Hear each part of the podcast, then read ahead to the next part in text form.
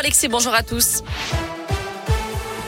Allez, un point sur le trafic et tout va bien pour le moment. C'est assez fluide sur les routes de la région, mais ça s'annonce chargé dans le sens des départs, notamment sur l'A7 aujourd'hui et demain entre 15h et 18h d'après Vinci Autoroute. Ce sera dense aussi dimanche entre 13h et 19h. Et puis dans le sens des retours, les principales difficultés sont attendues dimanche entre 10h et 19h. À la une, encore un triste record de contamination. Plus de 208 000 personnes testées positives au Covid en France ces dernières 24 heures. Un raz-de-marée selon Olivier Véran, le ministre de la Santé. Plus d'un million de Français sont positifs actuellement au coronavirus et 10% de la population est en cas contact. Des chiffres qui justifient selon lui la transformation du pass sanitaire en passe vaccinal. Le projet de loi a été validé la nuit dernière en commission. Il sera discuté lundi à l'Assemblée nationale, puis au Sénat à partir du 5 janvier et il pourra entrer en vigueur dès le 15. Pour Olivier Véran, il y a donc urgence car les non-vaccinés ont peu de chances de passer entre les gouttes. Fin de citation. Conséquence, le port du masque redevient obligatoire dans les rues de Paris à partir de demain. Un couvre-feu sera instauré à la Réunion à partir de samedi pour au moins trois semaines. Notez que dans l'un, la consommation et la vente d'alcool sur voie publique sera interdite à partir de midi aujourd'hui et jusqu'au 2 janvier midi. Même chose pour les fumigènes, pétards et feux d'artifice. Et puis les bars ou autres débits de boissons devront fermer à 1h du matin pour le réveillon de la Saint-Sylvestre.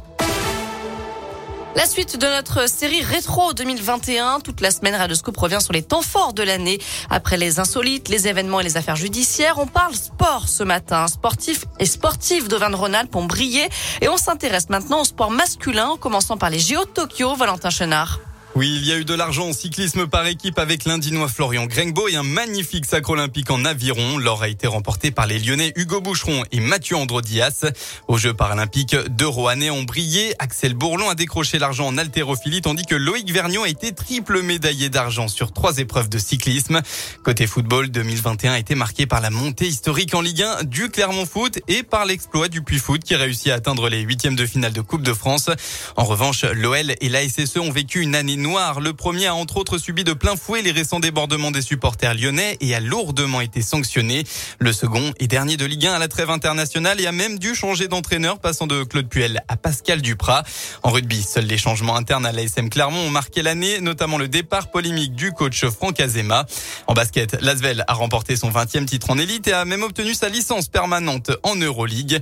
Enfin, en cyclisme, l'Auvergnat Julien Alaphilippe a conservé son titre de champion du monde. On peut ajouter aussi le grand retour du Lyonnais Karim Benzema en équipe de France. Avec lui, les Bleus ont été éliminés en huitième de finale de l'Euro, mais ils ont remporté la Ligue des Nations.